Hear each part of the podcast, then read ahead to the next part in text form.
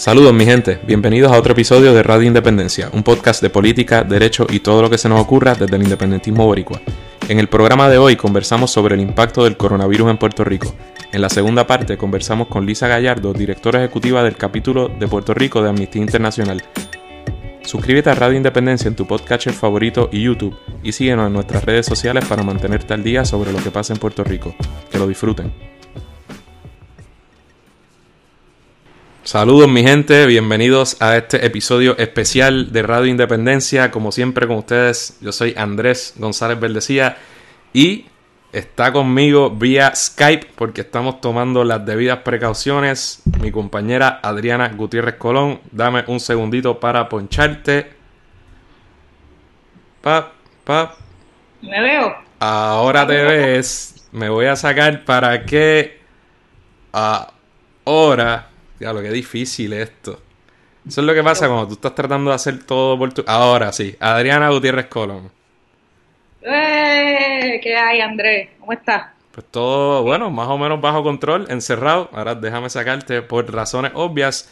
Eh, déjame, gente, para los que me estén viendo en YouTube, van a entender por qué tanto nebuleo. Estoy tratando de hacer un par de cosas a la vez. Y porque yo estoy en mi casa, Adriana está en la suya. Y pronto, en la segunda parte de este... Ahora sí, ahora estamos ponchados los dos. Tú a la izquierda y yo a la derecha. Y que nadie se me confunda con, esa, con ese posicionamiento. este, veo como un poquito de delay para los que lo estén viendo en YouTube, pero creo que no debe haber problema. Este, Adriana, ¿qué, ¿cómo estás? Pues aquí, ¿en qué es esto? ¿El primero o el segundo día de aislamiento? Ya yo perdí la cuenta. Bueno, pues, del toque de queda todavía estamos en las primeras 24 horas, pero, pero, pero, eh, yo estoy encerrado desde, o sea, yo no salí, este, tan pronto llegué del trabajo el viernes, así que técnicamente ya este sábado, domingo, estamos grabando lunes, este es como mi tercer día de aislamiento, ya estoy ahí. estamos en las mismas, Andrés. ¿Estás segura? ¿Tú no te fuiste a janguear el viernes a la placita con un chorro de gente? Tuve invitaciones y no lo hice. Ay, ya, la más. Que somos personas responsables. La más que recibe invitaciones. Pues, damas y caballeros, eh, en el programa de hoy, por supuesto, vamos a hablar del tema obligado, el tema más discutido en Puerto Rico, en el hemisferio y en gran parte del planeta, que es la pandemia del coronavirus COVID-19 y en específico su llegada oficial a la, a la colonia de Borinquen y su impacto. Eh, pero también en la segunda parte de este programa nos va a visitar Lisa Gallardo por segunda ocasión, quienes los fieles y las fieles oyentes de este programa recordarán que es la directora ejecutivo, ejecutiva del capítulo de Puerto Rico de la organización eh, sin fines de lucro no gubernamental Amnistía Internacional y vamos a estar hablando un poco de eh, el estado de los derechos humanos en Puerto Rico a raíz de unos informes ¿verdad? que ellos hacen anuales y que salieron recientemente y un poco cogerla en tres y dos, hablar un poco también de, cómo impacta el coronavirus, cómo se mide, si, si se mide eso a la hora de determinar el, ¿verdad? cómo se respetan eh, los derechos humanos en, distintos lugares, eh, a ver qué piensa del toque de queda y ese tipo de cosas. Así que eso es más o menos. Anuncios para hoy, Adriana espérate, que estoy viendo, mira, estoy chequeando como que un mapita de, las muertes y cómo se está regando la cosa y estoy muy Anuncios para hoy. Estamos a punto de llegar a 20.000 seguidores en Facebook, cosa que amerita un aplauso que no sé si esté Que no, que no, que no los tengo. Chequea, los tengo y por un poquito de inclusividad, escúchalo, escúchalo.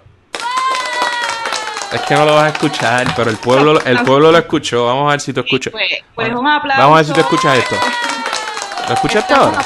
No escucho, yo no escucho. Es un aplauso ahí, suena como más femenino, como una... Ey, ey, cuidado. No, bueno, parecen mujeres, que es verdad. A mí me metí un problema. Bueno, pero es que cuando lo escuches te vas a dar cuenta a lo que me refiero. Eh, dale para atrás, vamos a empezar el programa. Macharrán. Mira, estamos a punto de llegar a los 20.000 seguidores en Facebook, así que aprovechamos la oportunidad para agradecer a toda la gente que nos sigue y para también exhortarle a, que, a las personas que todavía no nos sigan a que nos sigan en Facebook para que estén al día de nuestros programas y además de otro contenido y noticias que estamos tirando ahí en las redes sociales para mantener a la gente al tanto de lo que está sucediendo. Así que síganos en Facebook, síganos en YouTube y en Twitter y en Instagram y en todas las redes sociales para mantenerse al día con Radio Independencia. Eso es un anuncio. Sí, señora. Y, y sobre eso, en el momento en que estamos grabando, tenemos 19.998 seguidores o seguidoras. Sabía que estábamos así, a ley de nada. Esa ley de nada, o sea que cuando terminemos, quizás ahora mismo mientras grabamos, o terminemos esta grabación, y de aquí a que esto suba, en efecto ya tenemos 20.000 seguidores o seguidoras. Que como hemos dicho, no es lo mismo que likes, pero likes tenemos 19.573, eh, vamos a lo mismo, pero vamos a llegar este año. Pero, el punto es que estamos por ahí y que nos sigan, gente. Y nada, son buenos. Este, Son buenos. ¿Qué saludos hay, Andrés? Tú sabes lo que pero tú sabes lo que es que tú saques tu celular y puedas llegar a 20.000 y que esa gente lo comparta. Yo creo, ¿sabes? La gente por ahí llega unos cuantos miles y ya lo da por sentado, pero está nítido. contra. Este, siendo además un podcast independentista, este, lo hemos hecho bastante bien, Andrés. Estamos a, punto de cumplir tres años además, así que felicidades adelantadas. Pues, ok, otro asunto. Eh, ah, les quiero pedir disculpas a algunas personas porque hay un revolú en el episodio 134, en el último. Eh, en cuando, cuando tratas de verlo, eh, ¿verdad? En YouTube, cuando tratas de ver el video en tu dispositivo iOS, los dispositivos móviles de Apple, hay como un revolú. Y el problema es de ellos, porque el episodio está arriba. El episodio se ve bien cuando lo pones en Roku, en tu televisor, lo que sea, cuando lo ves en una laptop, incluso de de Mac. Eh, también cuando lo ves en el en otro browser, ¿verdad? Que no sea Safari o lo ves este, por algo que no sea el app de YouTube, eh, pues se ve bien, o sea que no es el episodio. Pero si tratas de verlo desde la aplicación de YouTube, hay como un problemita ahí. Whatever, búsquenlo de otra forma. Pero el episodio está ahí. Y nada, quienes no hayan podido verlo, pues le pedimos disculpas y lo pueden ver lo pueden tener en podcast también. Suficientes anuncios. ¿Cómo quieres comenzar esto? Ay, este, ¿qué, hacemos? ¿Un recuento de lo que ha pasado aquí en Puerto Rico? Sí. ¿O en el mundo? Pues, vivo, sin, ¿verdad? Tampoco la idea, yo creo que la gente que vaya a consumir este podcast quizás no quiere saber absolutamente todo de, qué es ah, el coronavirus. ¿Cómo es? Que aguanten. Sí, pero yo creo que se puede beneficiar mucha gente que vive en Estados Unidos, ¿verdad? Y, o en otras partes y, y no sepan cómo lo hemos vivido en Puerto Rico. Así que sí, una especie de más o menos recuento y eso, y qué ha pasado en los últimos días, yo creo que vale la pena. Bueno, yo creo que vamos por, si no me equivoco, tú me corriges, por cinco casos de coronavirus confirmados en Puerto Rico, me parece como de 12 a 15 pruebas que se han hecho. Sí, y, sí y, y, tengo entendido que hoy dijeron que hay cuatro casos sospechosos más. O sea, que puede haber cuatro, hasta ahora, esos cinco y cuatro más sospechosos que parece que están en camino. Mira, según estoy viendo la, la tabla esta del coronavirus a nivel global, los casos, dice que al presente hay 181.127 casos de, en el mundo de coronavirus y ha habido 7.114 muertes hasta el momento. Eh, tenemos que recordar que esto empezó más o menos como en diciembre, Andrés, en China. Empezamos a ver lo que estaba pasando, a enterarnos por ahí como en diciembre. Yo creo que pero no fue hasta hace algunas semanas que llegó oficialmente a Puerto Rico, que sepamos, ¿verdad? Por lo que han mostrado las pruebas, que ha habido problemas con las pruebas que se han hecho en Puerto Rico por diferentes razones, entre ellas el coronavirus. Este, ¿Te acuerdas cuando estábamos en la oficina y yo te decía, estoy caquita como un virus chino que hay por ahí. Fue hace, hace un par de semanas, yo chico, no, relax. Y te acuerdas, peor aún, cuando el que era entonces secretario de salud decía que eso no iba a llegar porque aquí no había vuelos directos de China. Ya, mano, me, da, risa, pero me da un poco de pena y, vergüenza ajena, porque si alguien fuera a estar escuchando esto, sí, mano, el secretario de salud dice. Así fue. Este, nada, ya la Organización Mundial de la Salud la ha declarado como una pandemia. Esto quiere decir, me parece que está regada como que a través del mundo, ¿verdad? En los diferentes continentes hay casos. Este, ¿qué más hay que decir, Andrés, de cómo está el asunto a nivel mundial antes de entrar a Puerto bueno, Obviamente, todo el que esté escuchando esto y esté, ¿verdad? no esté totalmente enajenado, sabe que nadie ha vivido por lo menos en décadas, por, bueno, no me, atrevo, no me atrevo a ir demasiado lejos, pero una situación como esta. No ha habido en mi generación, en nuestra, en mi vida, en tu vida, tal cosa como una pandemia, menos a este nivel. Eh, así que otra vez, curiosamente, tenemos que decir en este jodido podcast que otra vez estamos viviendo algo que nunca había sucedido. ya sean... Ya sea, eh, ¿verdad? Ya sea la, la Junta de Control Fiscal, este, el huracán categoría 5 que nos partió. Eh, 6.4. Terremoto, un verano donde expulsamos al gobernador anexionista. Eh, y ahora tenemos un virus, una pandemia que está como si fuera una película, eh, arrasando por todos los países, por todos los continentes y matando ya a más de, a, más de 7000 personas. Este, algo evidentemente sin precedentes. Pues, ¿qué, a qué ha conducido esto? Eh, obviamente, medidas de precaución en los países más afectados. En su inicio en el sitio Wuhan, en China. Eh, luego en China se esparció, luego le dio bastante rápido y bastante duro a lugares como Corea del Sur e Irán, eh, ¿verdad? Que le dieron, y allí tomaron unas medidas y en, China y Corea del Sur aparentemente se está aplacando, ¿verdad? Un poco el, ritmo al que estaba esparciéndose el virus ha ido mermando un poco, lo cual es algo alentador. Eh, sin embargo, se ha ido moviendo, ¿verdad? Llegó a Europa y en Italia hizo escantes eh, a tal punto que, Italia se ha convertido ahora, no sé si todavía Irán, pero Italia quizás es el lugar donde más rápido está creciendo y Europa ahora se, se convierte en el foco principal de este, de este virus. En Italia ayer eh, solamente murieron 324, 300 y pico de personas. En un día. En un solo día. Eh, y verdad, están por miles. De hecho, tengo una tablita aquí Voy a, miren lo que voy a hacer una chuchería para el que nos esté viendo en YouTube.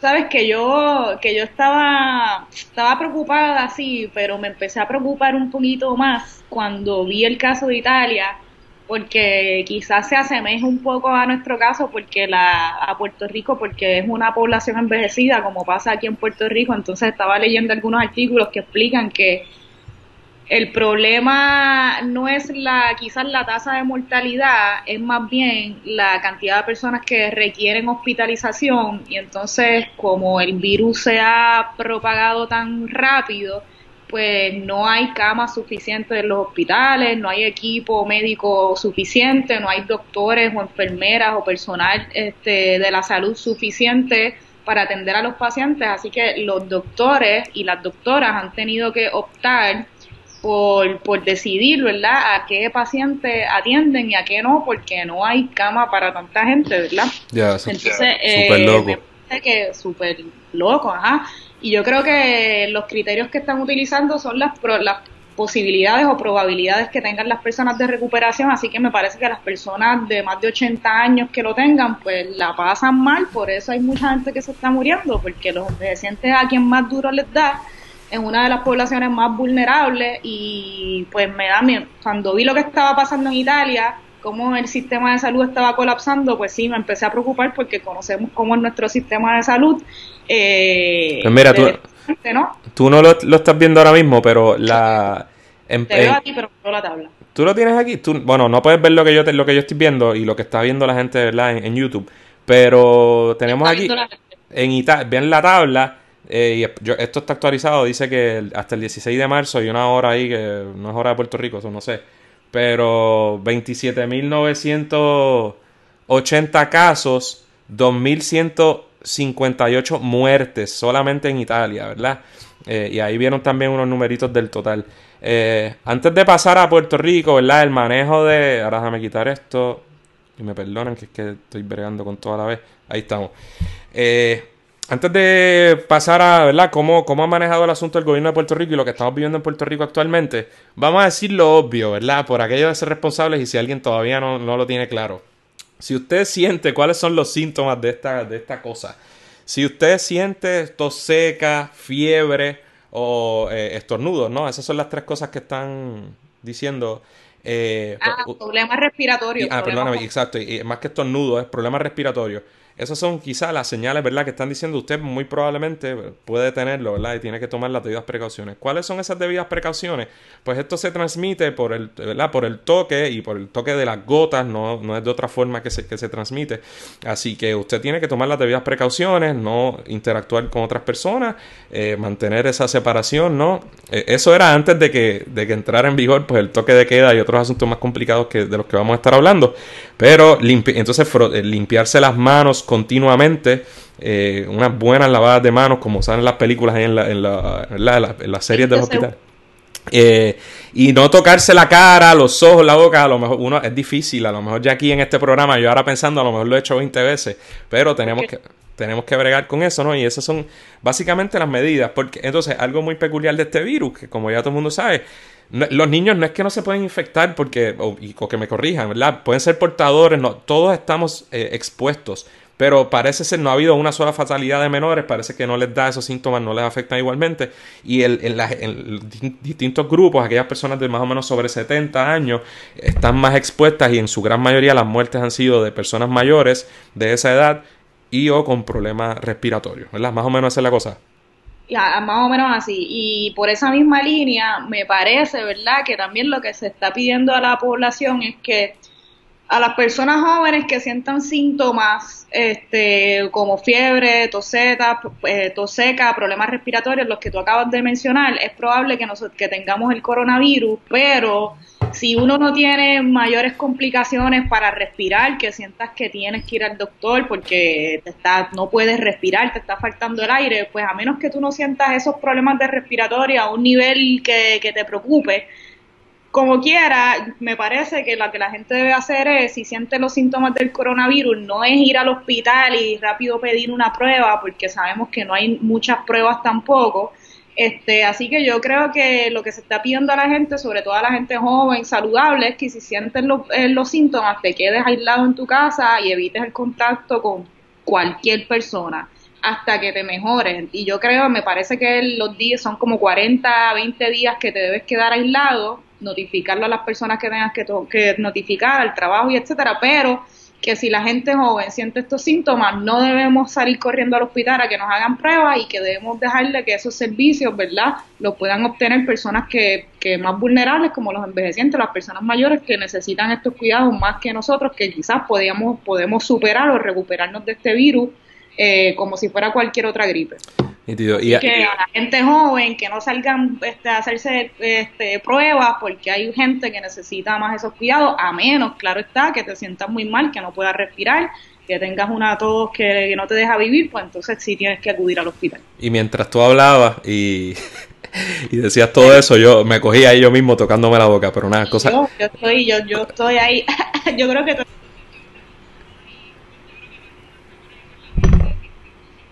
Sí, pero anyways, y antes de, ¿verdad? Entonces ya por fin pasar a lo, a lo, a, ¿verdad? lo que ha hecho el gobierno de Puerto Rico. Eh, sí quiero decir que nuestra, yo imagino que todas las generaciones han pasado por cosas bien fucked up, ¿no? Pero nosotros nada más en el siglo XX, eh, siglo XXI, ¿verdad? Hemos pasado, por ejemplo, por el SARS, no sé si lo recuerdas, pero, recuerdas, pero fue uno de los primeros. Aparte de la gripe aviar o avian flu, que yo no sé si fue para los 90 o, ¿verdad? O se ha dado de distintas formas. había algo que era el SARS, el síndrome de respiración aguda, que entre 2002 y 2013 mató como 800 personas en Asia. Luego vino una muy, muy cercana, muy famosa, el famoso H1N1, ¿verdad? También se le llamaba la porcina uno por ahí, ¿verdad? Eh, que cobró la vida de 18 mil personas en el 2009. Esa me dio porque recuerdo que eso era como un tipo de influenza y cuando te daba, pues te hacían la prueba y antes de que llegara el Tamiflu, porque teníamos el mismo problema de Atlanta, ellos ya daban por sentado que la tenía. Y esa me llevó al hospital, la recuerdo como hoy. Eh, tuvimos, por supuesto, el brote del ébola. Más tarde hablaremos del ébola, porque lo mencionaron en el debate de los gringos allá y metían la pata y a cada rato, ¿verdad? Hablaremos de eso. Pero el, ébola, que era malo porque no se eh, eh, esparció de la misma forma y para muchos pues era una cosa de allá de África, ¿verdad? Pero te mataba. ya que estaba entonces tuvimos eh, transmisiones, ya fueran por virus o cosas por mosquitos, como el de uno de los nombres más peculiares, el chikungunya. Y los que tenían mucho guille le decían chikungunya, porque eran, tú sabes, Entonces, como si fuera poco, ahora que tenemos este, que es una cosa bien seria, un poco. Nos reímos, pero esto es una cosa bien seria, es parte del, del tono con el que hablamos en este programa. Pero también tuvimos el Zika mi esposa ahora estuvo embarazada. Entonces el Zika era peculiar porque no te daba tan duro a ti, pero si tú estabas embarazada, te, podía ocasionar muy probablemente microcefalia a tu criatura. O sea que, ¿qué? Y ahora tenemos esto. Mano, esta generación, ¿sabes? Nosotros, como bien un meme, nosotros cuando seamos viejos vamos a ser insoportables de todo lo que hemos aguantado. No sé. Tú diciendo la Sofía, pero tú no te acuerdas cuando yo era viejo, ay papi, ya. O sea, ella nació y el mismo año vino, además de que ese mismo año nació Radio Independencia, pero ahí vino Irma, María, todo lo que vimos en el 2018. Sí, no, ha parado, no ha parado. No ha parado. pues todo. Y ella, pues nada, ojalá que pues no se dé ni cuenta. Ahora sí. ¿Quieres zumbar un poco sobre, sobre ¿verdad? lo que está pasando aquí? ¿Qué ha hecho el gobierno? ¿Qué ha hecho el gobierno gringo? Que me ha parecido una locura.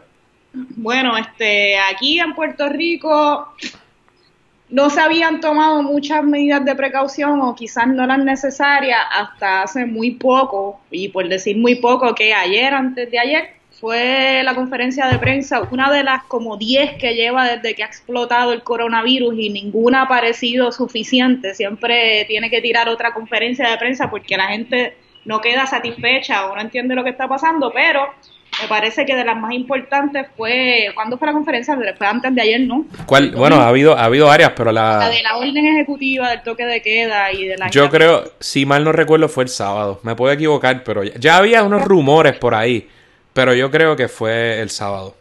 Pues tiran una, la gobernadora tiró una orden ejecutiva este, para promover o imponer un distanciamiento social, este, además un toque de queda este, desde el domingo, desde ayer a las 6 de la tarde hasta el 30 de marzo, este, muchos comercios o casi todos van a estar cerrados, con algunas excepciones, como por ejemplo los que tengan que ver con los supermercados, ventas de alimentos, eh, me parece que los sitios de comida rápida, pero solamente a través del este, delivery o el servicarro eh, ¿qué más? Farmacias o centros este, relacionados al tema de la salud, pues van a seguir operando, eh, la banca también, todo lo demás, el gobierno, los policías van a estar trabajando también, todo lo demás, este, casi absolutamente todo cerrado.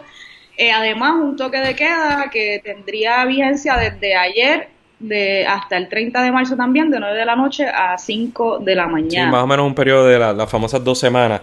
Eh, eh, ya, bueno, ya adelantamos. Cosa, pues, nada, cosa que a mí me parece razonable, considerando que han sido las medidas que se han, que se han estado tomando en todos los países alrededor del mundo. Me parece que las políticas públicas o lo más, prudente en estos momentos es eh, proponer, ¿verdad? Y, llevar a cabo ese distanciamiento social y ese aislamiento para evitar o prevenir el contagio eh, de este virus.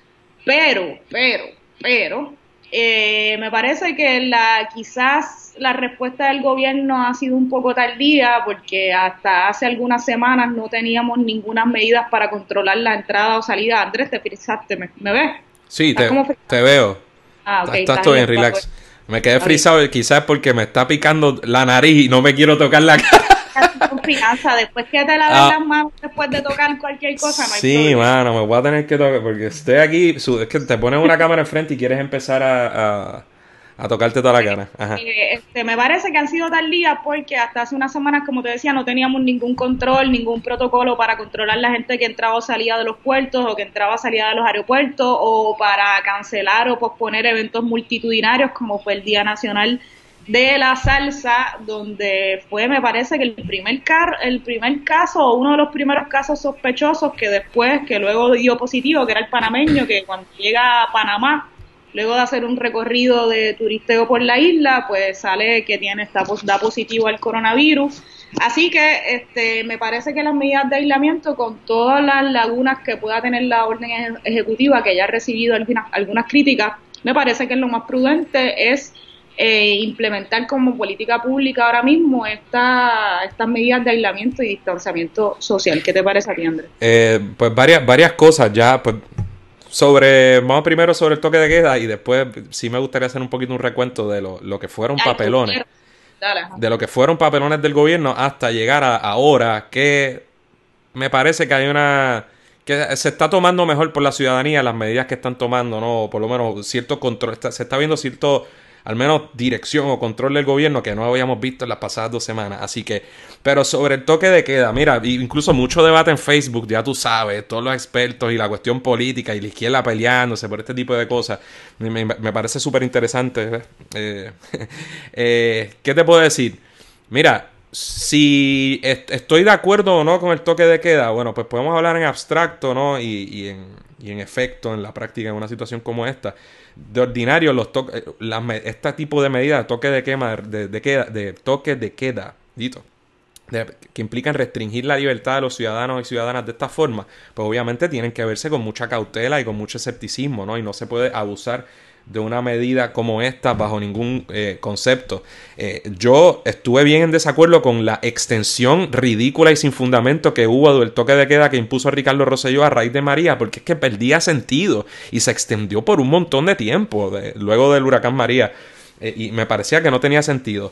Si ameritaba en este momento particular imponer un toque de queda de esa naturaleza en una jurisdicción que tiene solamente a este momento cinco casos confirmados o cuatro o cinco, ¿verdad? Y otros pendientes.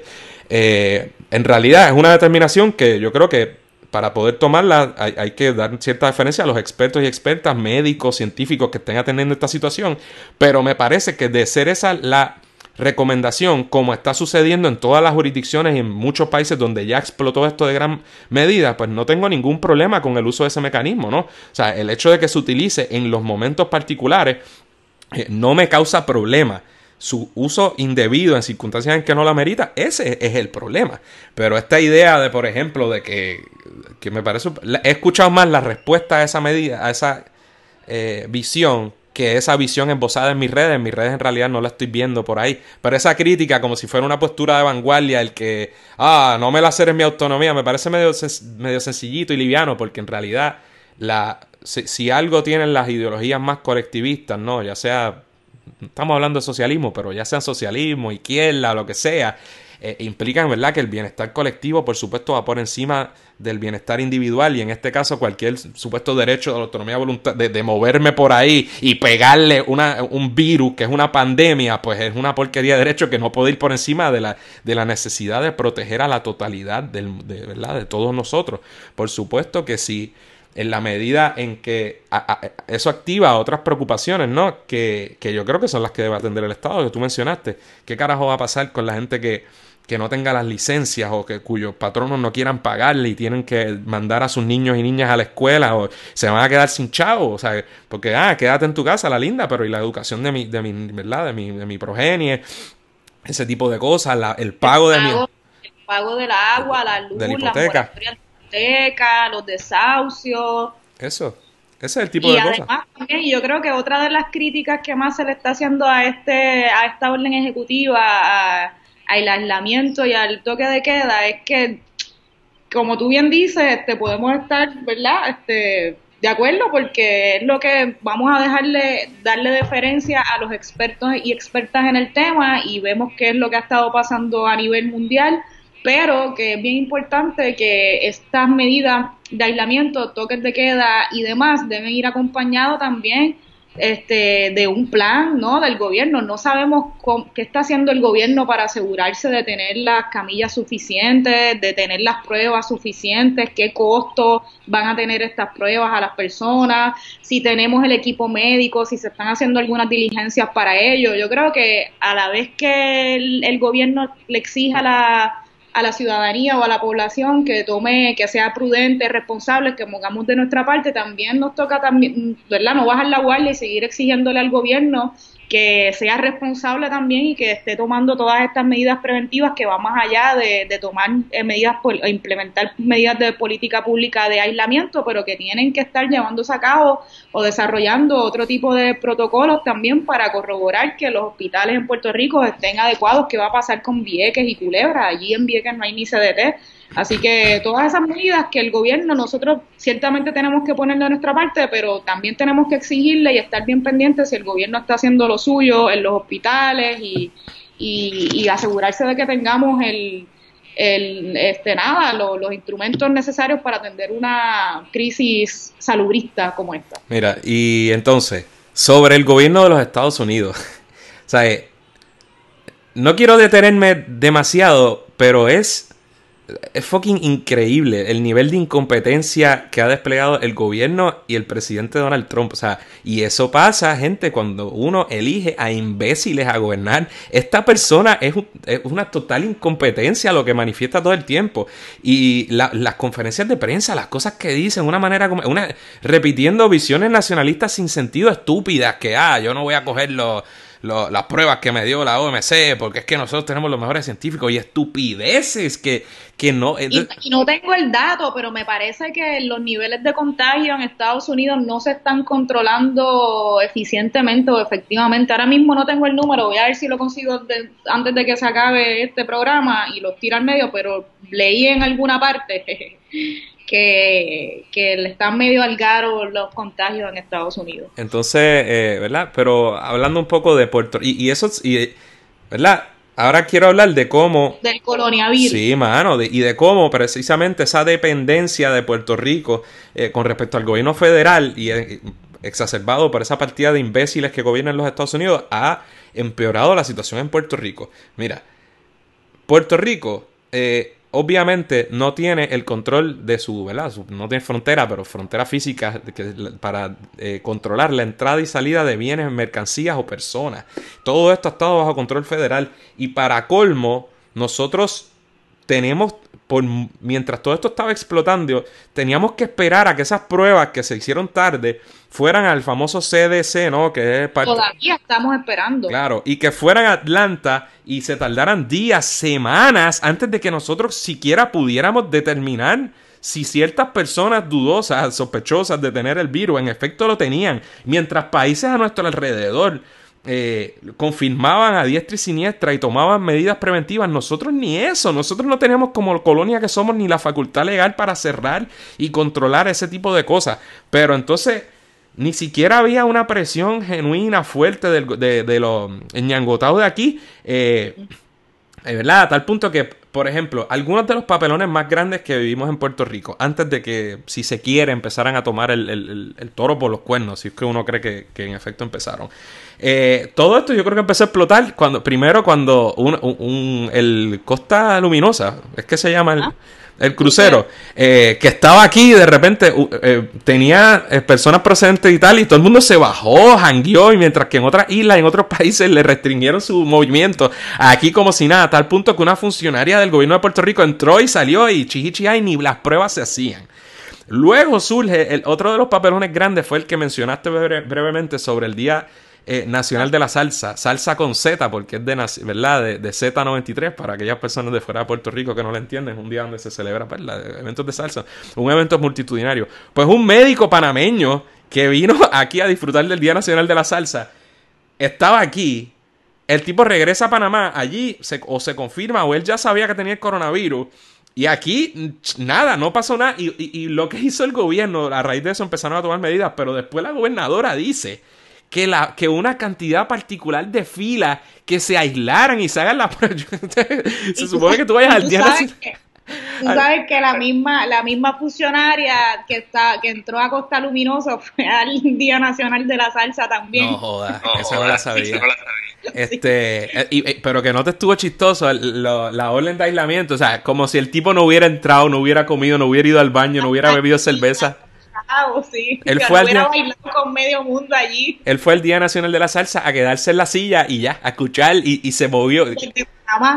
Vergüenza ajena. Entonces, a eso se mezcla una serie de Eh, y gente, yo, es que a, mí me da esta tristeza tener que hablar así porque yo no quiero aparentar que estamos politiqueando, como se entiende ese término, ¿no? De la peor calaña. Pero es que esto sucedió.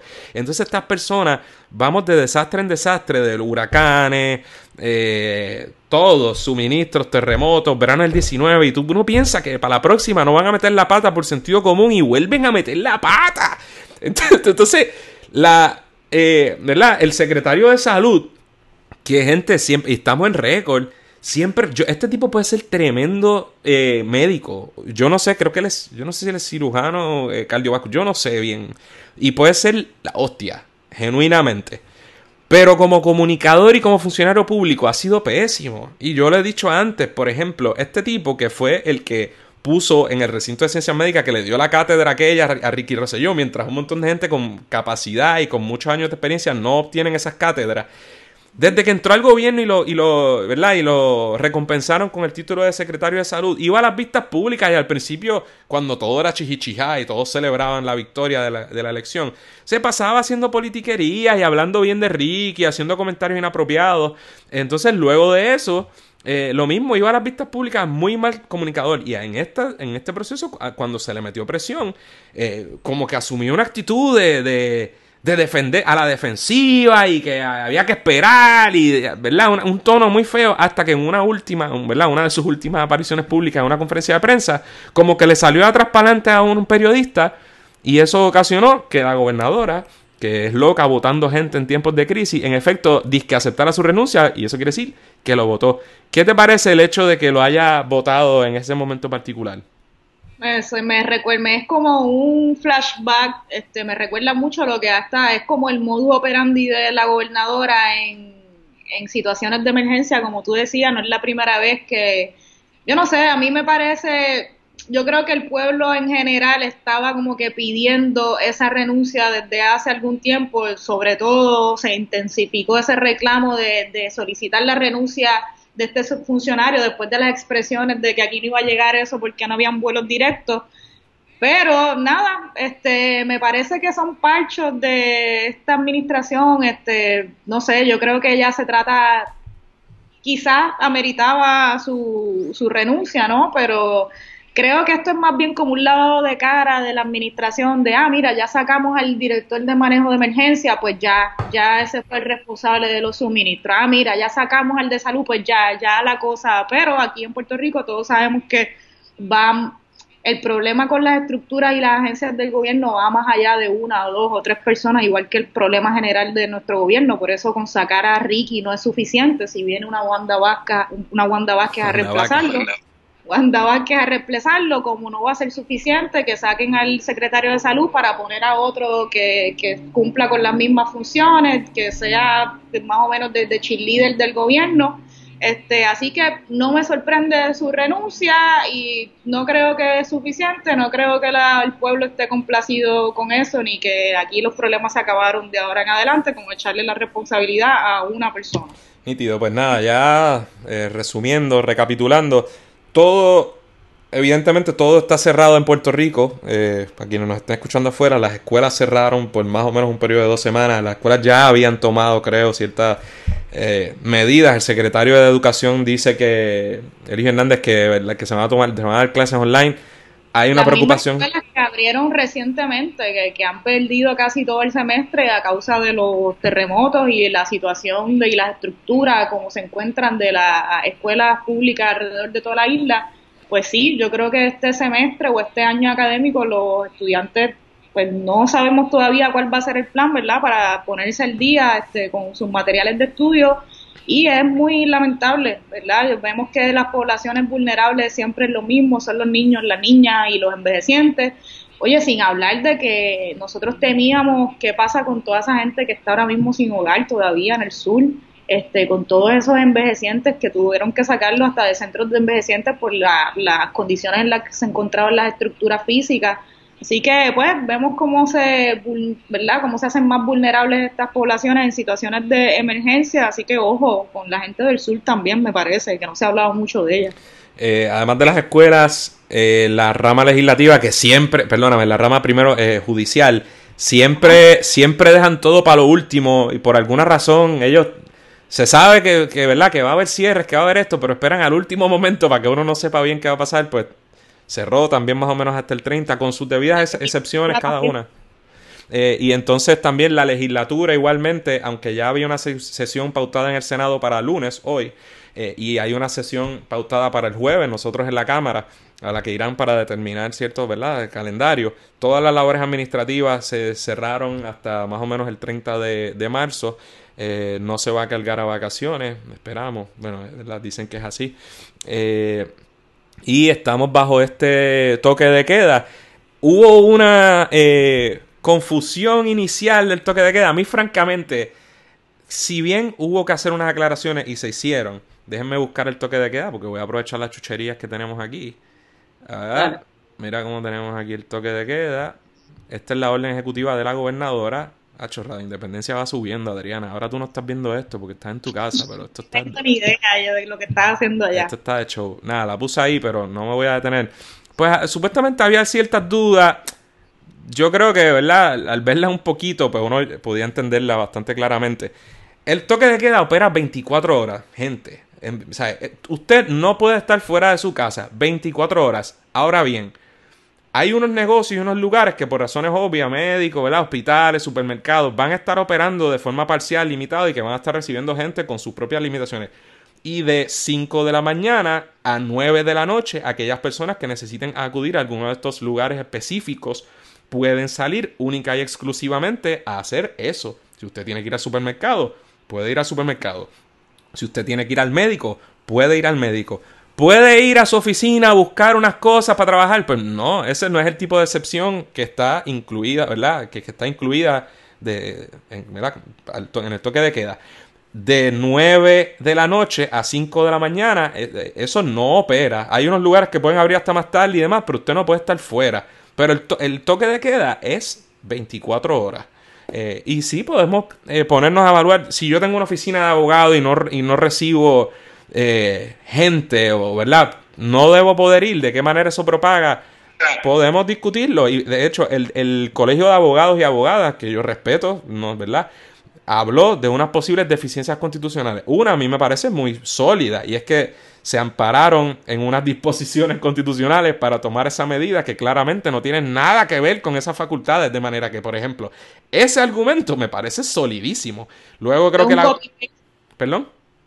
Fue un copy-paste de la orden ejecutiva de María, una cosa así. O sea, que, que, en ese sentido, y creo que la gobernadora la enmendó, eh, ¿verdad? Y, ah, entonces, que puede haber otros argumentos. Ya el Tribunal Supremo también va a cerrar operaciones mediante una resolución a raíz de esto y uno de los jueces adelantó, ojo, estamos tomando esta medida, pero esto no implica que estamos adjudicando cualquier controversia constitucional que pueda surgir sobre el asunto.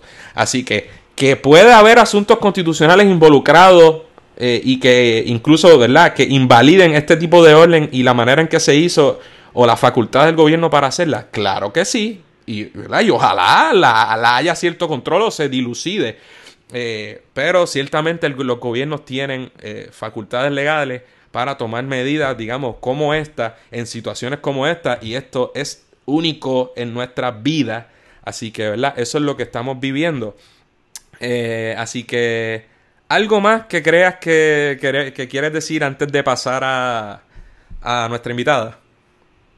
Este, sí, mira, te voy a decir algo. Un agradecimiento, eh, solidaridad a todo el personal de la salud que está trabajando 24/7 por la salud de la gente, arriesgando su propia salud y dándolo todo a pesar de las condiciones de trabajo que tiene la clase médica también en Puerto Rico, que sabemos que muchas veces están obligados a irse del país víctimas también de nuestro sistema de salud y de las aseguradoras, así es.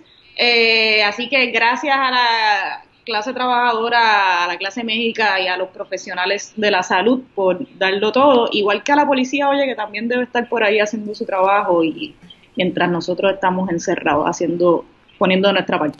Pues. Si te gusta todo lo relacionado a la cultura popular, pero quisieras que su análisis trascendiera la típica reseña de la semana, te invito a que escuches Desmenuzando. Cada mes, la artista Rosa Colón y este servidor Mario Alegre Femenías seleccionamos un tema relacionado al cine, los cómics, la televisión o la literatura y lo desmenuzamos a través de varios episodios, además de discutir los más recientes estrenos y noticias de cada medio. Suscríbete a Desmenuzando en tu app de podcast favorito. Ahora sí, vamos a la segunda parte del programa. Bueno, ahora sí, pasamos a la segunda parte de nuestra entrevista, nuestro programa en el día de hoy. Tenemos con nosotros vía Skype a Lisa Gallardo Martín por segunda vez en Radio Independencia, eh, directora ejecutiva de Amnistía Internacional en Puerto Rico. Estuvo con nosotros en el episodio 45, en el 2018 ya, como pasa el tiempo. Eh, como dijo, como adelantaste Andrés antes en el programa, vamos a estar hablando para la gente que no tuvo la oportunidad de escuchar el, episodio que hicimos, el episodio 45 sobre Amnistía Internacional, pues un poquito de cuál es el trabajo de Amnistía Internacional, pero también nos gustaría entrar al informe sobre el estado de los derechos humanos en el mundo que salió recientemente para saber cómo sale Puerto Rico. Así que bienvenida Lisa Gallardo nuevamente a Radio Independencia. Muchas gracias por estar con nosotros eh, desde la distancia. Bueno, pues es un placer nuevamente estar con ustedes, compañeros, y acompañarles en este programa que yo sé que es ampliamente visto. Eh, saludos a todas las personas que nos están escuchando. Para los que tengan información general, Amnistía Internacional es un movimiento, eh, un movimiento de derechos humanos, en una cobertura internacional, que está para allá por 60. Y desde entonces se está dedicando a hacer investigación, que dan información para entonces poder hacer unas denuncias concretas a los estados de las violaciones de derechos humanos contra los ciudadanos. Lo interesante del contenido de estas investigaciones es desarrollar campañas eh, y acciones que los propios activistas y otras personas voluntarias puedan ir a la calle a coger, por ejemplo, digamos, firmas eh, que vamos entonces a enviar a los mismos tenedores de derechos que se ven afectados los violaciones de derechos o a los líderes de los países que están cometiendo estas violaciones para que se detengan las o hagan unas reparaciones contra las personas afectadas. La Amnistía Internacional eh, tiene en sobre 150 países y nosotros sacamos anualmente un informe y tengo un animalito no sé si lo bueno estamos en el campo de que parte este... Lisa, por favor, no sé Adriana, si tú estás teniendo problemas escuchándolo un poquito. Sí, yo creo, que, yo creo que es más la, la conexión, ¿no? Puede ser la conexión, bien. Si, nada, cualquier cosa, si que te pegues un poquito al micrófono, pero ahí está más o menos bien. Se estaba escuchando, pero es para... sí. seguimos. Ustedes me interrumpen. Ahora sí. que necesiten que arreglemos. Vale. Gracias. Estamos tomando todas las medidas a raíz del coronavirus, mi gente, así que ustedes saben que esto hay, hay, que, hay que, bregar con lo que hay. Aquí. Seguro. Pues bueno, pues como les decía, en, torno al trabajo de nuestra organización, Amnistía Internacional, en el caso de Puerto Rico, hace 30, sobre 30 años que tiene una sección en, en la isla. Originalmente pertenecíamos a la sección de Estados Unidos pero gente de Puerto Rico dijo, las violaciones de derechos en Puerto Rico son como gran medida resultado de la relación política que existe entre Estados Unidos y Puerto Rico. Es necesario que se fuera una sección en la isla para que tengamos una voz propia eh, como país. Eh, y es así como finalmente para el 89 se funda una la sección de Puerto Rico. Se han tocado muchísimos temas de, nuestra sección. Eh, pero tengo que reconocer que muchos de ellos están ligados a derechos económicos, sociales, culturales y ambientales. Obviamente también el tema de libertad de expresión es uno de gran relevancia y de grandes funciones en nuestra Así que yo creo que en general es, un buen resumen de lo que hace Amnistía y cuáles son los temas que trabajamos aquí en la isla. Ok, entonces mencionaste el informe anual que ustedes realizan. Eh, sé que se publicó, me corrige, creo que se publicó recientemente, ¿no? Hace unas cuantas semanas. Eh, pues, pues hablemos un poco de, Puerto Rico. ¿Cómo salió Puerto Rico en ese informe? Y, ¿verdad? ¿Qué, ¿Cuáles fueron las cosas quizás más, más preocupantes o más llamativas del 2019 en cuanto a los derechos humanos en Puerto Rico? Mira, el informe, antes que todo, me gustaría que el público sepa de lo que se trata. El, informe anual de Amnistía Internacional es una especie de bitácora, de resumen de las violaciones de derechos en diferentes partes del mundo. Este año, un elemento diferente, yo creo que fue eh, muy bueno para Puerto Rico, y fue que la región de las Américas hizo un desagregado de nuestros países que constituyen las Américas, incluyendo obviamente el Caribe. Puerto Rico, de hecho, es la única sección en el Caribe. Así que, aunque se hace trabajo eh, perdón, eh, Dominicana, Haití y otros países como Jamaica, solo en Puerto Rico hay una sección. Okay. El año 2019 estuvo, estuvo marcado por, policías y militares en, en las calles, atacando a las personas que marchaban contra la injusticia. Eso lo vimos en muchísimos lugares y seguro que las personas que han seguido la prensa han podido evidenciar eh, fueron temas importantes en las los asesinatos de las mujeres, por el mero hecho de ser mujeres, los toques, los ataques contra las personas que defendían nuestro medio ambiente. Eh, miles de personas que estuvieron huyendo de países eh, por los altos niveles de violencia o la falta de necesidades básicas. Pero también se, se representa en la historia del informe del 2019 cosas importantes y positivas, por ejemplo, fue también un año donde los movimientos feministas se continuaron fortaleciendo en las calles, las personas jóvenes tomaron las calles, como en el caso de Chile, eh, los pueblos indígenas, como en el Ecuador, se manifestaron de forma contundente en contra de medidas de austeridad, eh, y siempre como en otros años, madres procurando por sus vidas perdidas. Así que eh, muchas personas valientes levantaron su voz y, y, garantizaron de alguna manera que se reconocieran sus derechos en sus países. Como resultado, vuelve ese ciclo como con lo que inicié. La respuesta de los estados fue brutal, fue militarizada y estuvo dirigida básicamente a atacar a las personas que se manifestaban y protestaban. Eso lo vimos aquí en Puerto Rico también, en el 2019. Y ahí podemos estar un poquito ya lo que fue el informe de aquí en Puerto Rico.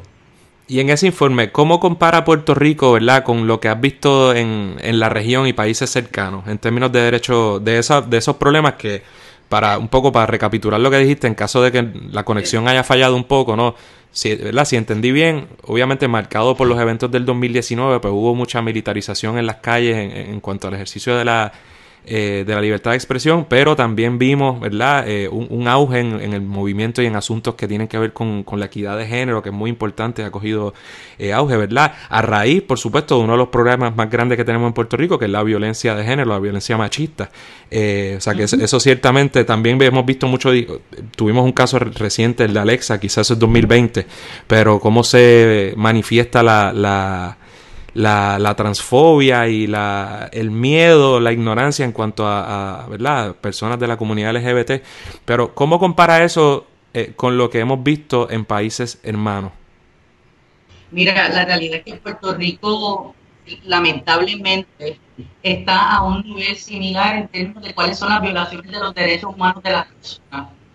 Eh, les hablé del tema, del tema de libertad de expresión.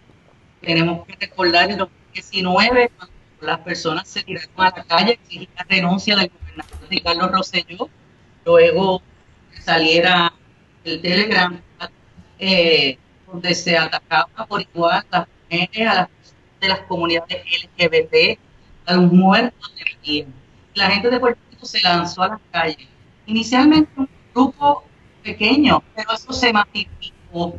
Son mismos otros países como en Ecuador, lo mencioné ahorita, poblaciones indígenas que impactados por medidas de autoridad injustas en su país, se lanzaron pequeños, finalmente se masificó también. Sucedió en Chile, eh, que es uno de los emblemáticos. Uno de los casos más tristes también fue el caso de Haití, donde también el hartazgo de las personas como resultado de la corrupción, eh, de, las malas, eh, la palabra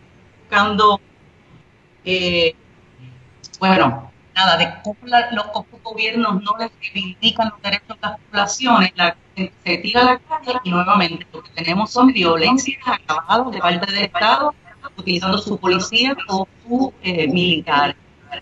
En el caso de Puerto Rico también hay una similitud con el tema que tú muy bien, muy bien traías, en el tema de la violencia de género.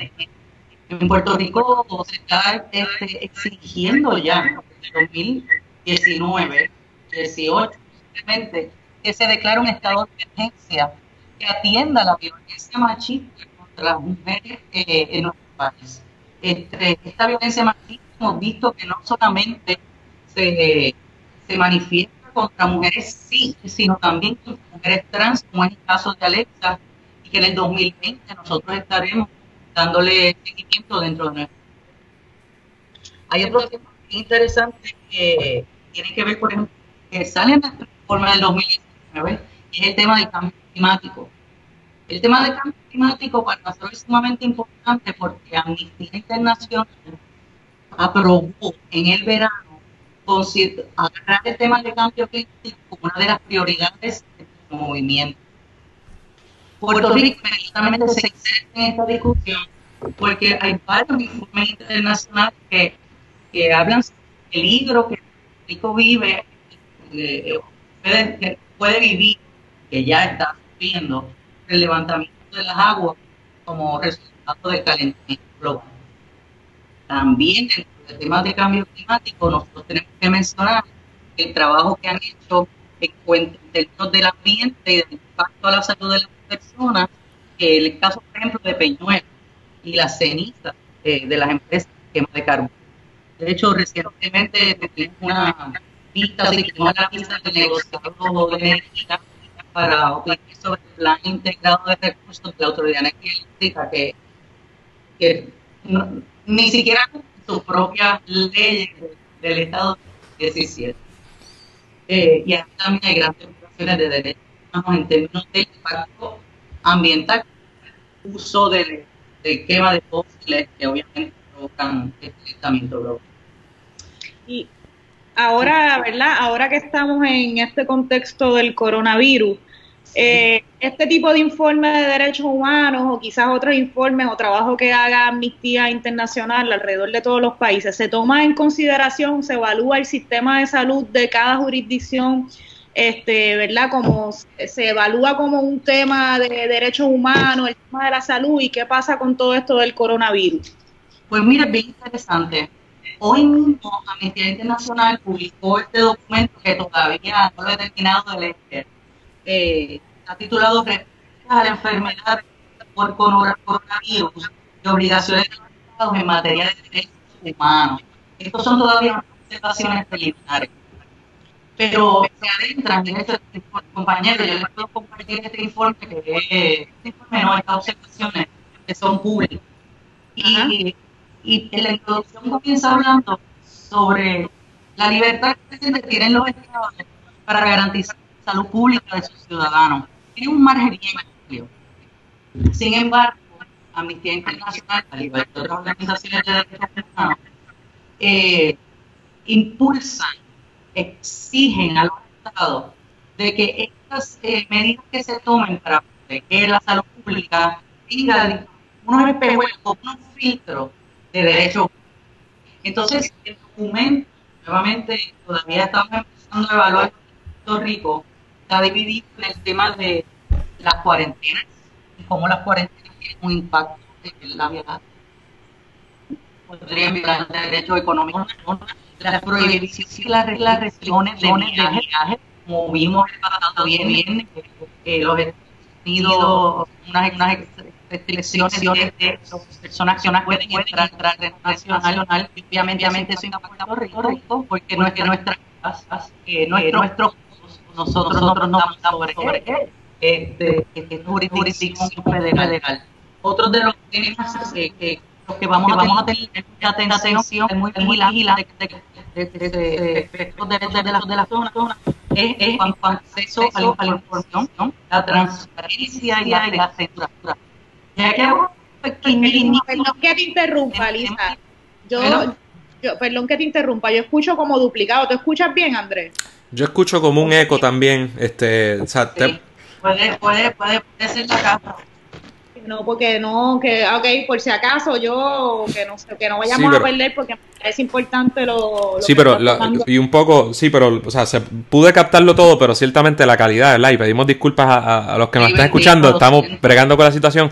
Pero lo que estaba diciendo es que hay un informe que, hoy mismo, ¿verdad? Tiene una información de Amnistía Internacional que están trabajando, que no ha podido terminar de leer y que están analizando el impacto, ¿verdad? De, del coronavirus en, eh, ¿verdad? en Puerto Rico y cómo, aunque ciertamente los estados tienen una, ¿verdad? Una, un espacio amplio para atender medidas como esta, hay que ciertamente salvaguardar y asegurarse de que se estén cumpliendo con unos criterios para salvaguardar los derechos humanos en cuanto a la restricción de movimiento, eh, ¿verdad? En cuanto a las cuarentenas y que se den unas garantías eh, y, te, y, ¿verdad? Se entendió, lo entendimos, pero sé que la, calidad no es la que, no es la que quisiéramos y te pregunto específicamente sobre eso porque también sé que tiene, ¿verdad? Una reunión pronto para atender este asunto.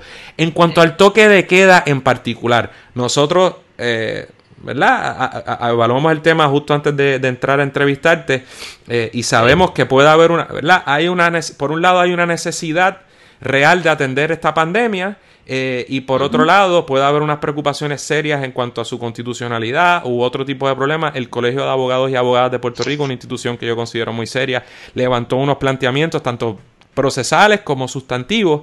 Eh, ¿qué, ¿verdad? ¿Qué, te parece el toque de queda? Y no sé si ¿verdad? todavía han podido formular una postura específica sobre ese asunto. Pues mira, estamos precisamente trabajando sobre eso y a veces Amnistía se traza un poco en poder dar unas opiniones precisamente por los análisis que tenemos que hacer. Pero yo quiero leerles, aunque sea un parrafito, sobre el tema de de lo que sería en este caso las cuarentenas y lo que puede ser el tema de, que hablábamos ahora de limitación de, la limitación de los de a las personas mujeres.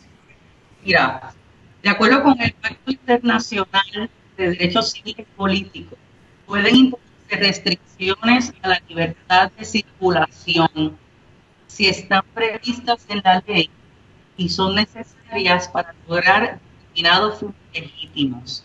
Uno de los es la protección de la salud pública eh, y que sean compatibles con los demás derechos reconocidos en este plan, en el Pacto Internacional de Derechos Civiles y Políticos.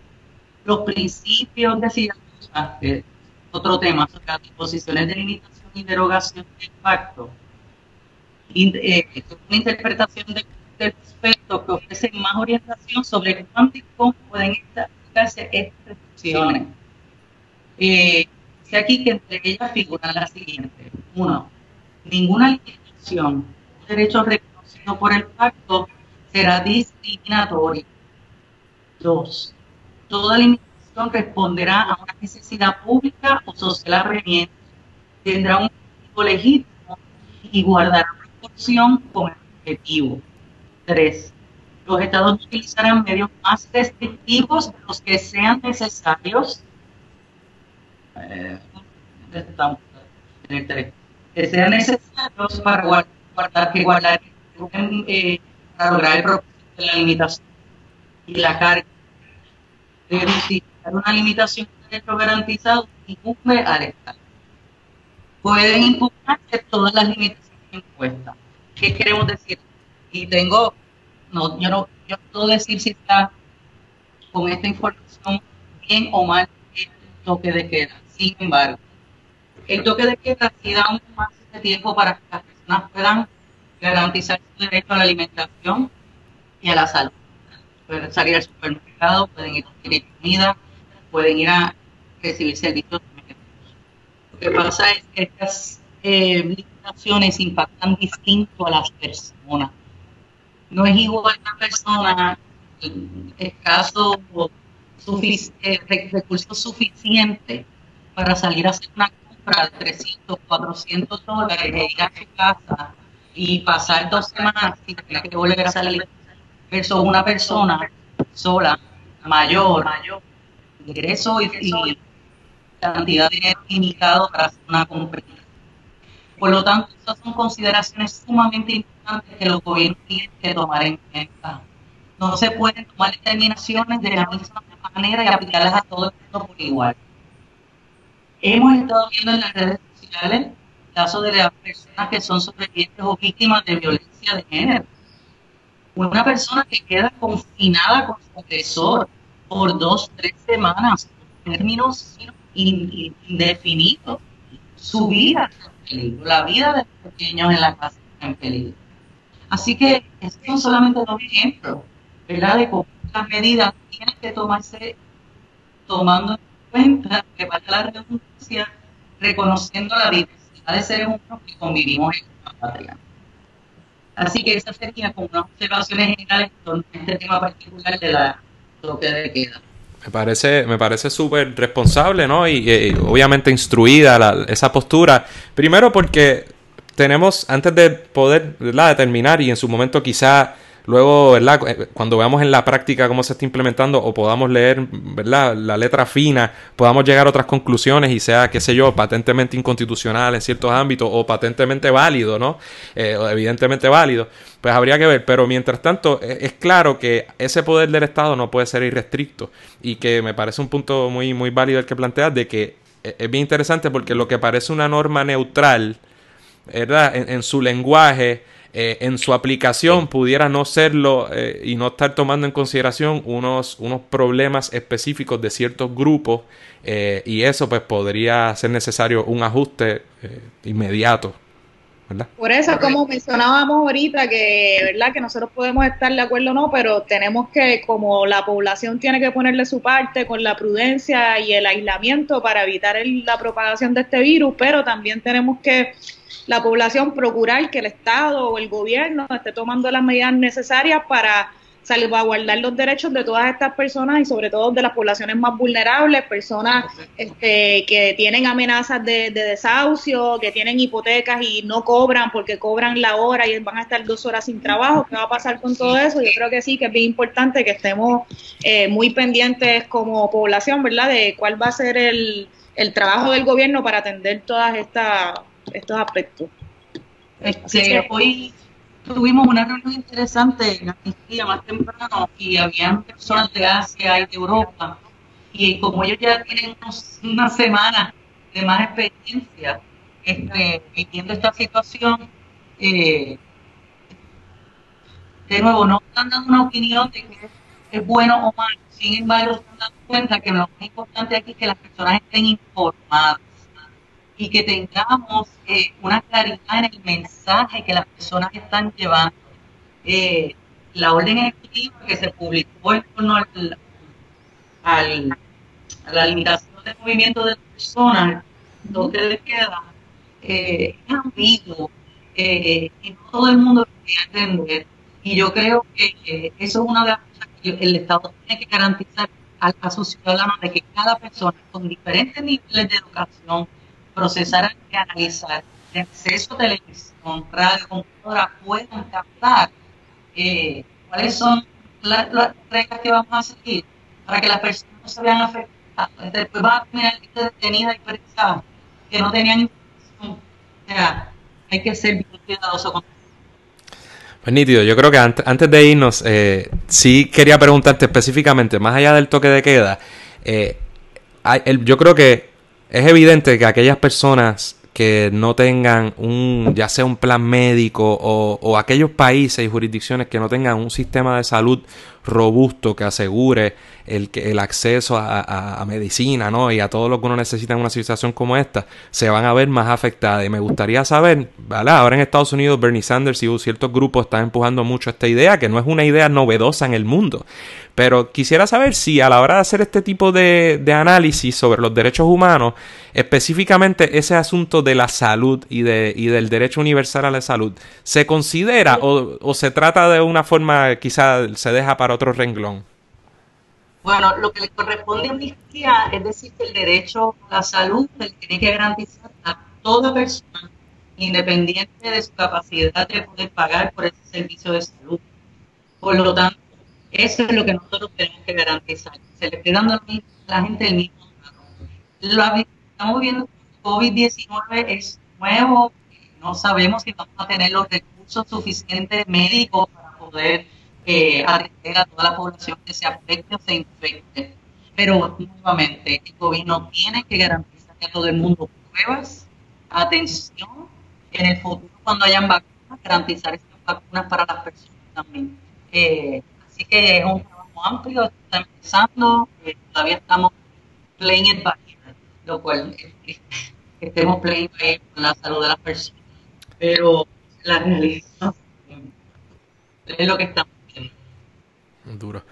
Pues bueno, yo creo que, ¿verdad? Lo que queda es agradecerte por estar aquí un ratito con nosotros. Te pedimos disculpas a ti y a los, y a los ¿verdad? A los quienes nos están escuchando por la calidad del audio, eh, que, ¿verdad? No, no es la mejor, pero el hecho de que hayas estado un ratito con nosotros, la directora ejecutiva del capítulo de Puerto Rico de Amnistía Internacional, una organización tan importante, eh, para hablarnos, ¿verdad? Y darnos esa perspectiva profesional sobre, sobre un elemento de todo esto que estamos viviendo, lo valoramos un montón. Así que muchas gracias por estar con nosotros.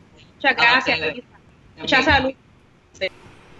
Bueno, Andrés, antes de irnos, ¿qué te parece si pasamos a nuestra parte favorita de los programas y a la de muchas de nuestros podcast escucha? Yo creo que hay que hacerlo ahora que tenemos tiempo, tiempo de avicio para, para el ocio.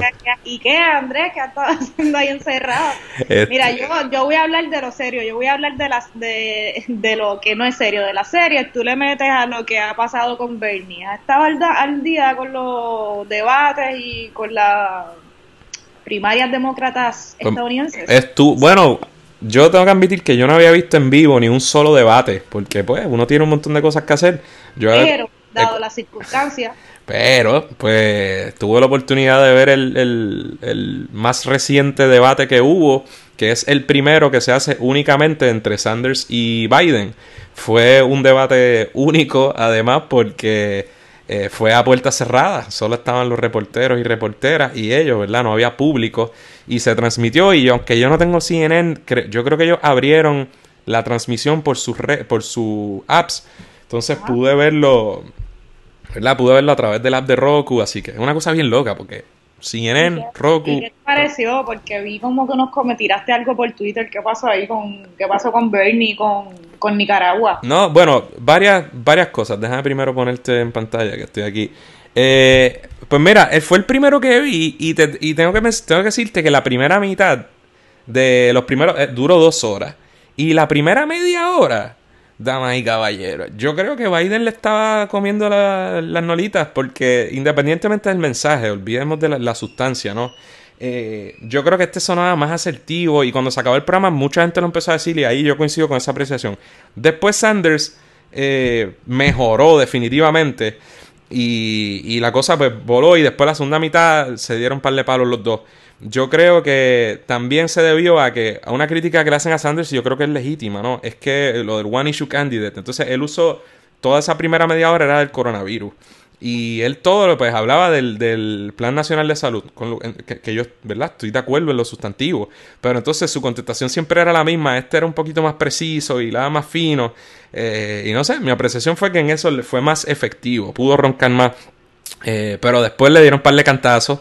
Y cuando empezaron a hablar del récord, ¿verdad? Este, pues Sanders podía hacer alarde de, que él había sido consistente a través de toda su vida. Y claro, eh, cuando más efectivo lució fue cuando le hicieron una pregunta que era sobre. eh, que, ah, que por qué hacía falta una revolución. Le preguntaron a Biden que por qué era mejor esta cosa incremental y no una revolución y viceversa. Bueno, pues claro, porque ahí la pregunta cayó en lo que Sanders había estado contestando toda la noche y le, y le dio duro. Entonces Sanders trajo a colación el récord de, de derecha en los términos, en los, ¿verdad? Ya fueran guerra, incluso en matrimonio homosexual en su momento. Posturas que ciertamente Sanders era hace 10, 20 años, 30, eh, un voto solo. Tipo más, cuando eh, el mundo iba por otro lado y este tipo siempre como buen demócrata, un tipo liberal, tampoco es que este tipo eh, conservador, es un liberal de derecha, cosa que es perfectamente consono, ¿no? Este, y, y lo que, ¿verdad? Eso me llamó la atención, me entretuve en, en gran medida, ciertamente debo pensar que comparado con debates que a veces vemos aquí, en parte había mucha sustancia, este, y sobre todo en comparación con debates que hemos visto recientes de los Estados Unidos, demócratas republicanos y, y republicanos en particular, que es un chiste, es homofobia, es, de- es xenofobia marcada. Eh, también se veía la manera en que eh, yo creo que mucha de la hipocresía de Biden y cómo le están cayendo encima porque dijo eh, undocumented aliens en vez de undocumented immigrants o people. Sabes que el lenguaje últimamente es muy, ¿verdad? Muy importante.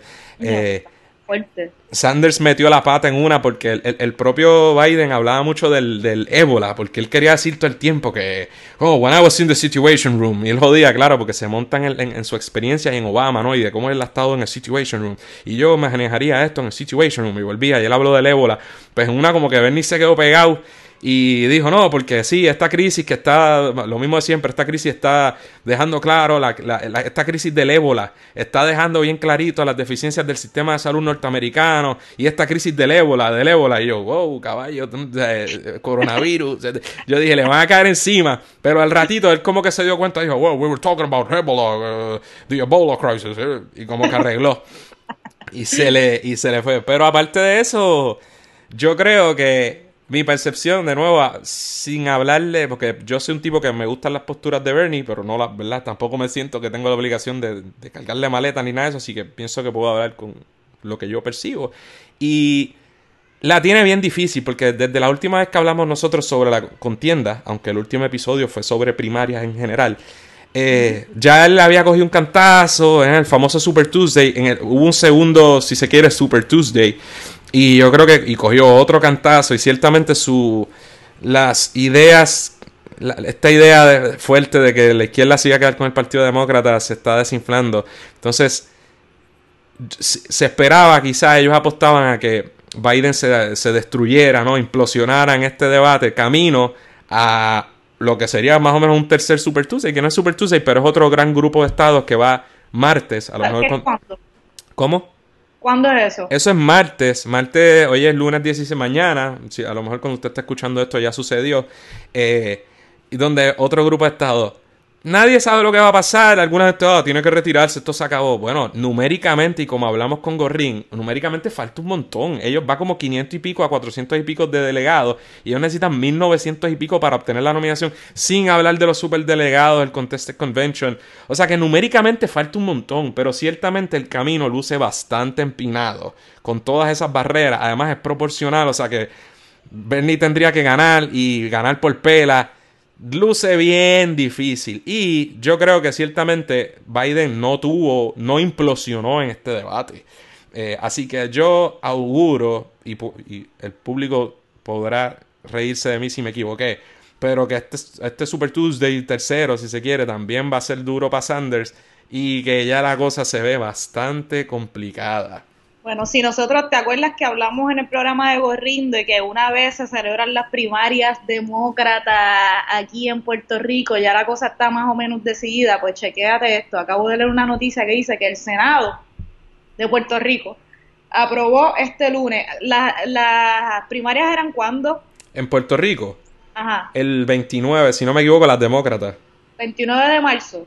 Sí. Pues eh, aprobó el Senado este lunes a viva voz una medida legislativa que oficialmente pospone la celebración de las primarias presidenciales demócratas en Puerto Rico para el 26 de abril.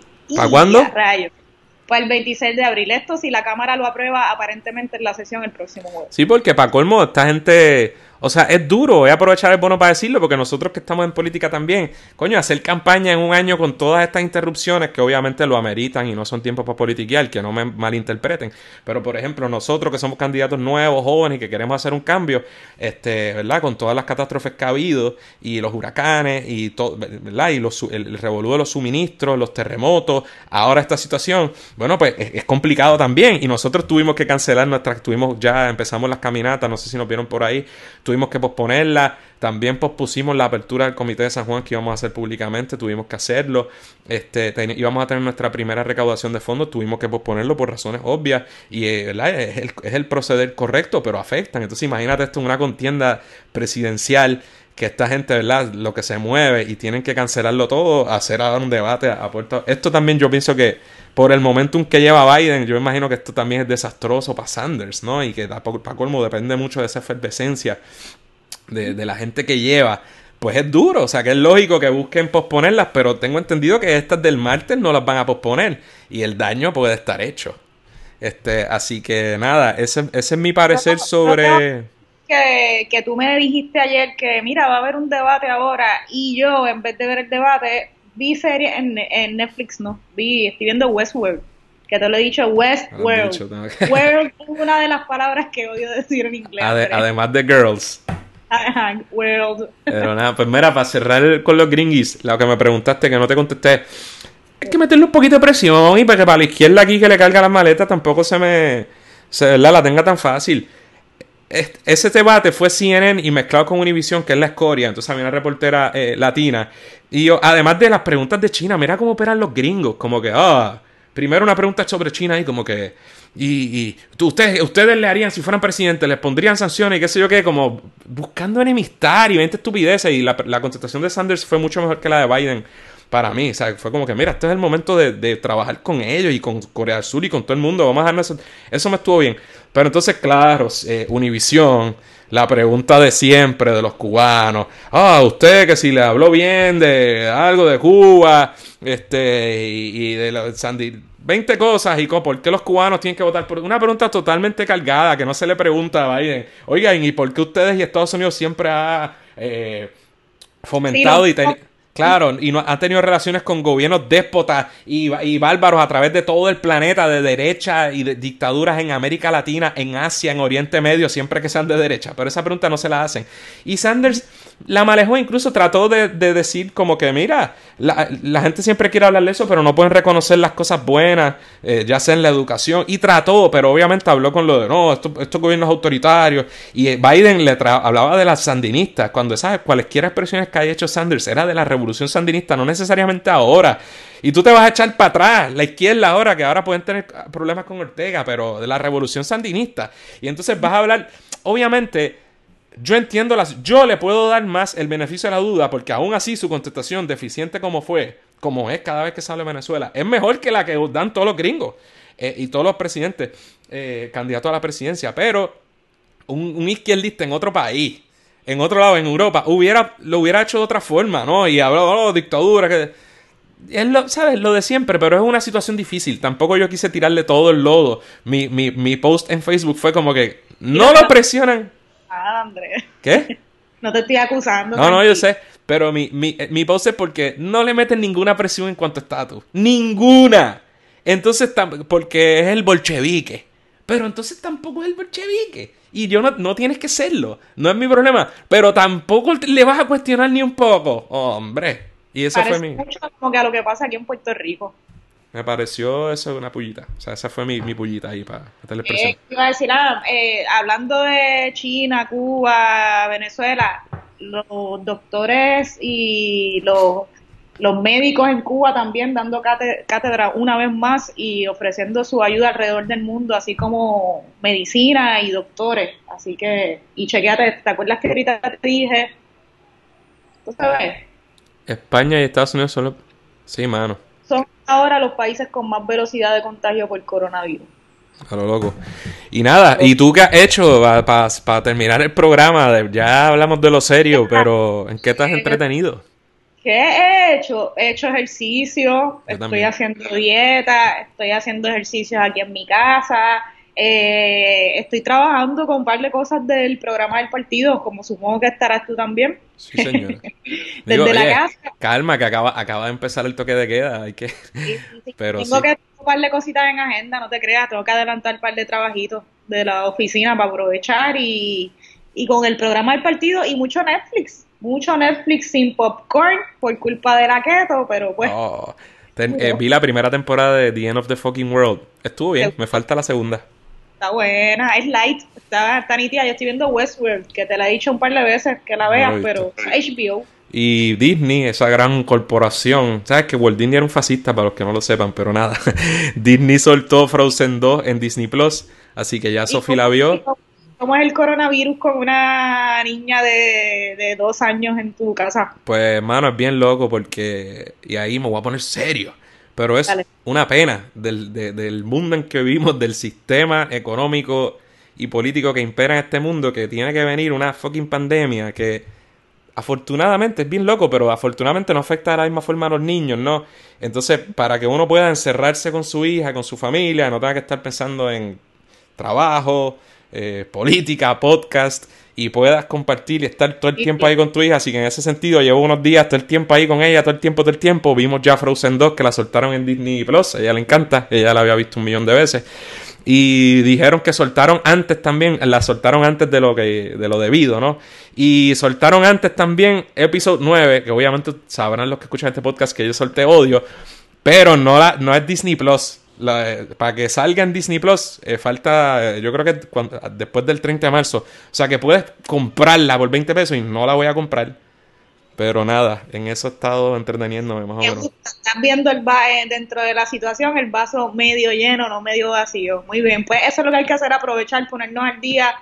Y bueno, qué sé yo, uno también vive una vida de ahora, aprovechar estos días y ponernos este ready con nosotros con nosotras mismas. Ese es el plan. Yo me pesé hoy, así que vamos a ver cómo, cuánto peso en dos semanas. así lo hablamos.